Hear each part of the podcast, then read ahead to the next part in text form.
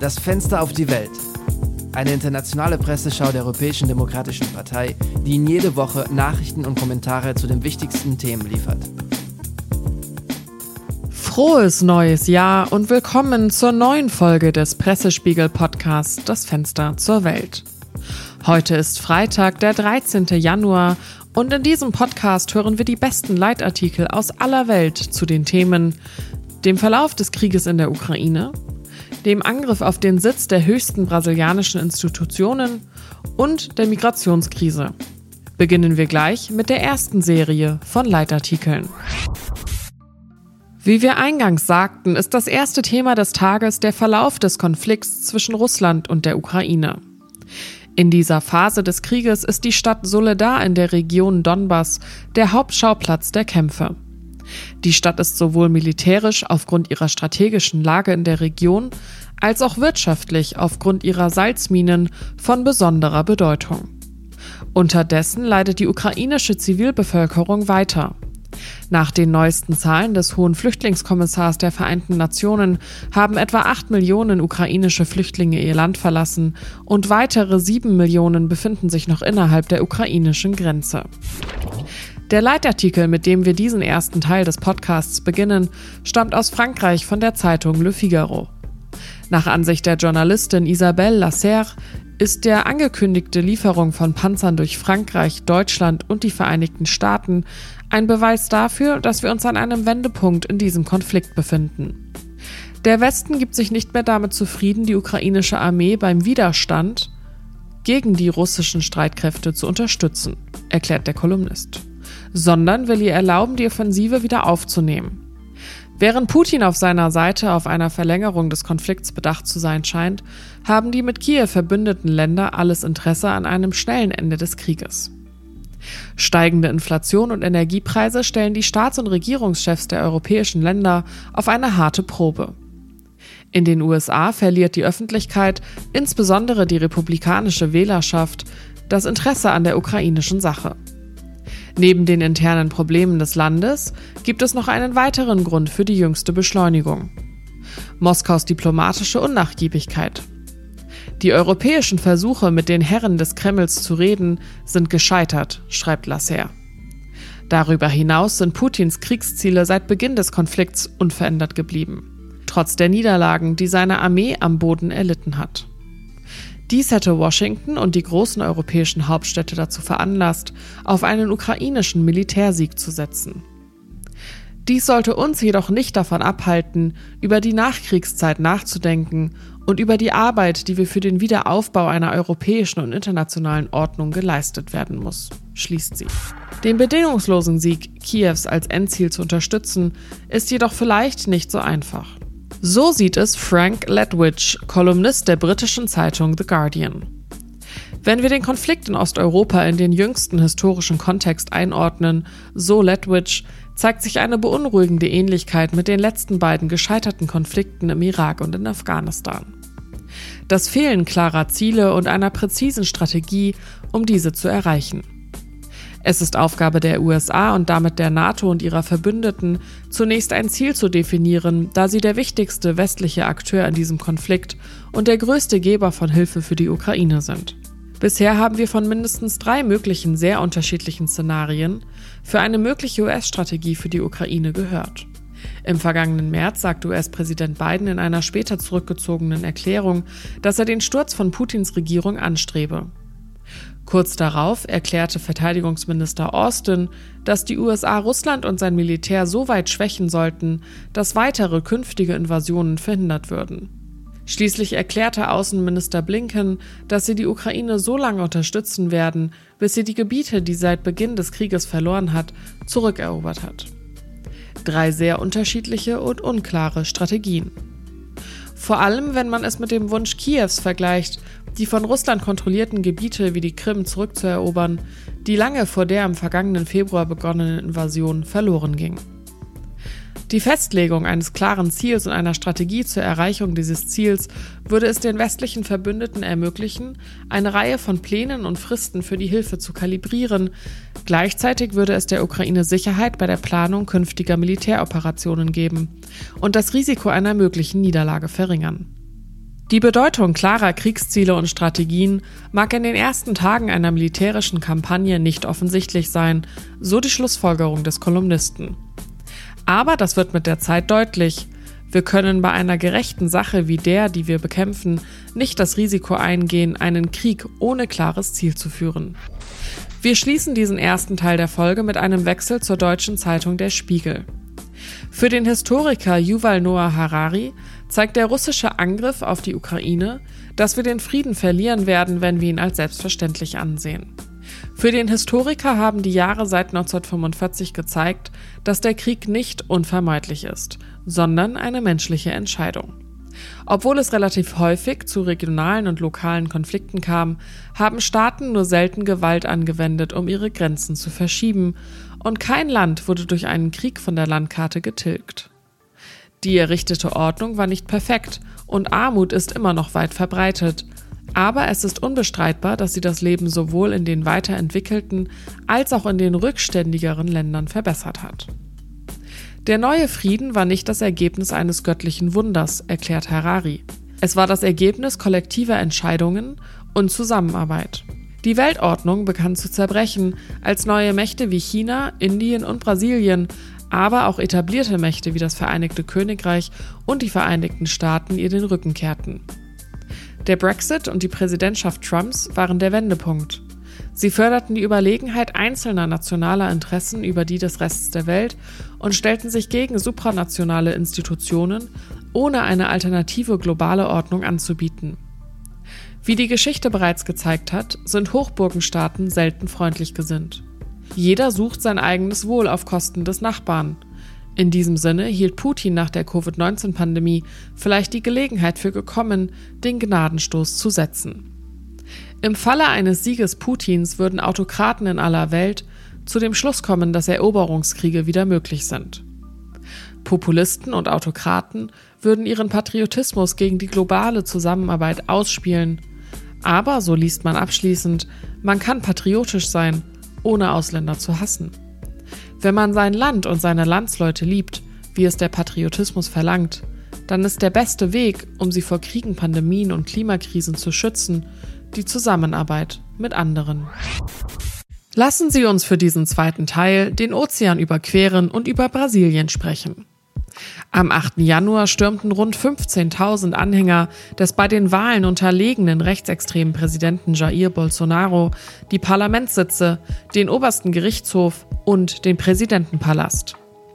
Der Anschlag ereignete sich eine Woche vor der Amtseinführung des neuen Präsidenten Luiz Inácio Lula da Silva, genannt Lula, dessen Wahlsieg Bolsonaro noch nicht anerkannt hat. In den Räumlichkeiten der Institution verwüsteten Anhänger des ehemaligen Präsidenten die Räumlichkeiten und zerschlugen Fenster, Möbel und sogar Kunstwerke. Die Bilanz des Anschlags beläuft sich bis heute auf Sachschäden in Millionenhöhe, Dutzende von Verletzten und mehr als 1000 Festnahmen. Viele darunter, auch Präsident Lula, beschuldigten Bolsonaro, den Angriff angezettelt zu haben. Der ehemalige Präsident verteidigte sich seinerseits in einem Tweet mit den Worten Friedliche Demonstrationen sind nach dem Gesetz Teil der Demokratie. Plünderungen und Überfälle auf öffentliche Gebäude wie die heutigen, aber auch die der Linken in den Jahren 2013 und 2017 sind illegal. Bolsonaro fügte hinzu, dass er immer im Einklang mit der Verfassung, dem Gesetz und der Demokratie gehandelt habe. Der jüngste Überfall wurde von der internationalen Gemeinschaft verurteilt.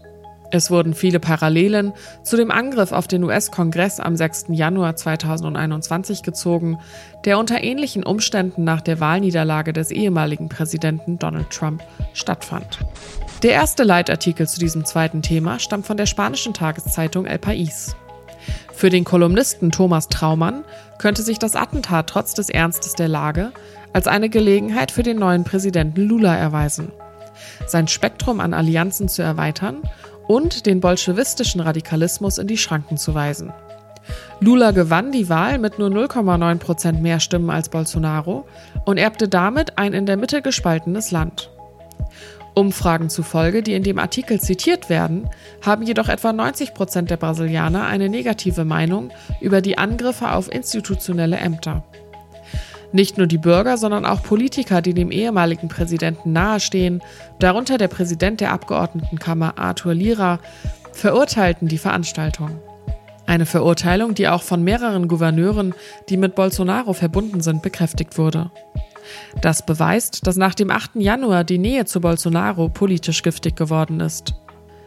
Es scheint also, dass die Gegner Lulas trotz ihrer Gegnerschaft zu ihm alles tun, um sich von dem Angriff und dem ehemaligen Präsidenten zu distanzieren. Die rechten und Mitte-Rechtsgruppen, die Lula ablehnen, aber Demokraten sind, könnten zu einer gemäßigteren Option gedrängt werden, vermutet Traumann. Sollte dies der Fall sein, könnte Lula genügend Unterstützung gewinnen, um einige Reformen seines Vorgängers rückgängig zu machen wie zum Beispiel das grüne Licht für die Abholzung großer Gebiete des Amazonasgebiets. Die Proteste in Brasilia sollten Lulas Regierbarkeit beeinträchtigen, so der Journalist, aber in der Praxis haben sie Bolsonaros Glaubwürdigkeit beeinträchtigt. Die Analyse der Historiker Olivier Compagnon und Anaïs Fléchet, die in der französischen Zeitung Le Monde veröffentlicht wurde, ist dagegen von ganz anderem Kaliber. Für die beiden Historiker sind die jüngsten Ereignisse ein Beweis für die Zerbrechlichkeit des demokratischen Paktes, der in Brasilien nach dem Sturz der Diktatur im Jahre 1985 geschlossen wurde. Eine Krise, die aus der Ferne kommt, erklären sie, die mit den Demonstrationen im Jahr 2013 begann und mit der Wahl Bolsonaros im Jahr 2018 ihren Höhepunkt erreichte. Während seiner vierjährigen Amtszeit hat der ehemalige Präsident wiederholt das Bundesgericht und die Institutionen angegriffen und schließlich die Gültigkeit der Wahlen von 2022 in Frage gestellt. Auch die Militärpolizei zeigte sich gegenüber den Aufständischen selbstgefällig. Auf den Bildern von den Ausschreitungen sind nämlich Polizeibeamte zu sehen, die die Menge eskortieren oder Selfies mit den Randalierern machen. So ist die Zweideutigkeit der Streitkräfte, von denen einige Mitglieder in der Regierung Bolsonaro aktiv waren, offensichtlich. Der wichtigste Aspekt, der diese Jahre des politischen Chaos charakterisiert hat, sind jedoch die enormen sozioökonomischen Ungleichheiten im Land, die sich während der Amtszeit Bolsonaros noch verstärkt haben. Diese wären für die systematische Infragestellung eines gemeinsamen Schicksals nach der Regel der Demokratie verantwortlich. Die größte Herausforderung für Lula der nun an der Spitze einer Koalition steht, die von starken politischen Differenzen geprägt ist, wird darin bestehen, die Idee einer gerechteren Verteilung des Wohlstandes im Dienste eines erneuerten demokratischen Pakts wiederherzustellen. Es ist jedoch nicht sicher, dass die derzeitigen wirtschaftlichen Bedingungen dies zulassen werden, so die Kolumnisten abschließend. Der jüngste Leitartikel über die brasilianischen Ereignisse in der amerikanischen New York Times führt uns auf den amerikanischen Kontinent. Auch wenn der Anschlag Bolsonaros politisches Ansehen unwiederbringlich geschädigt haben mag, könnte er dennoch riskante Folgen für Lula haben. In Anlehnung an die schwierige wirtschaftliche Lage Brasiliens könnte die politische Instabilität auch die Wirtschaft beeinträchtigen und ausländische Investoren abschrecken, erklärt Kolumnist Peter Coy. In seiner ersten Amtszeit von 2003 bis 2010 konnte Lula die staatlichen Wohlfahrtsprogramme ausweiten und dabei von den hohen Preisen der von Brasilien exportierten Rohstoffe profitieren. Die heutige Weltwirtschaftslage ist jedoch völlig anders. Die Rohstoffpreise schwanken aufgrund der Erwartung einer weltweiten Rezession. Darüber hinaus hat die brasilianische Zentralbank auch die Geldzinsen erhöht, um die Inflation auf 14 Prozent zu begrenzen.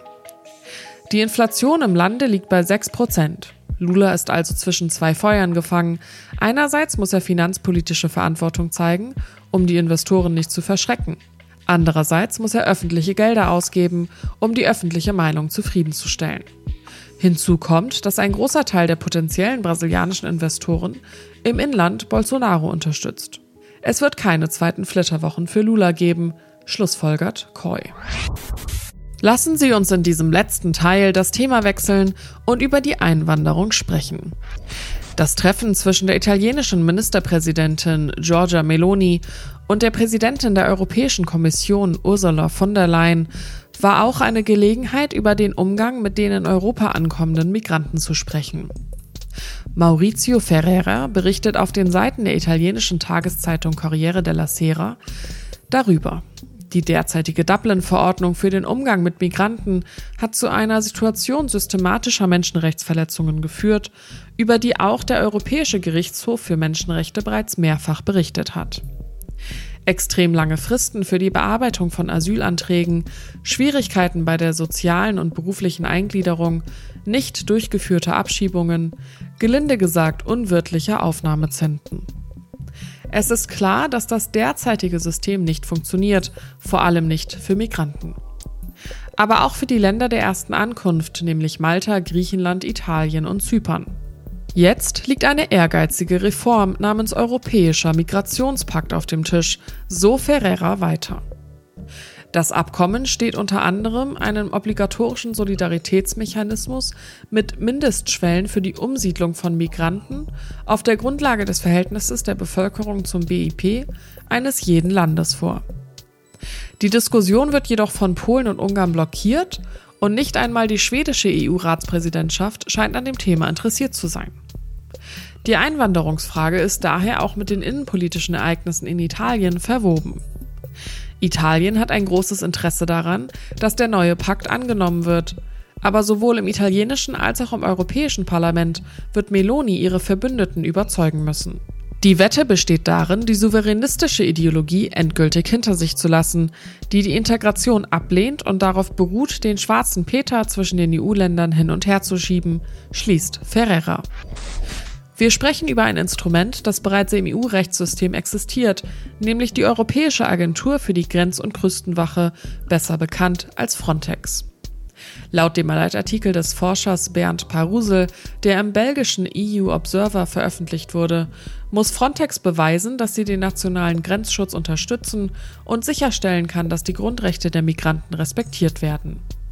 Anlass ist die Ernennung von Hans Leitens zum Leiter der Agentur nach dem Rücktritt des bisherigen Direktors Fabrice Leggeri, dem vorgeworfen wurde, illegale Zurückweisungen vorgenommen zu haben. Für Parusel wäre die Lösung ein stärkeres Engagement von Frontex in den EU-Ländern.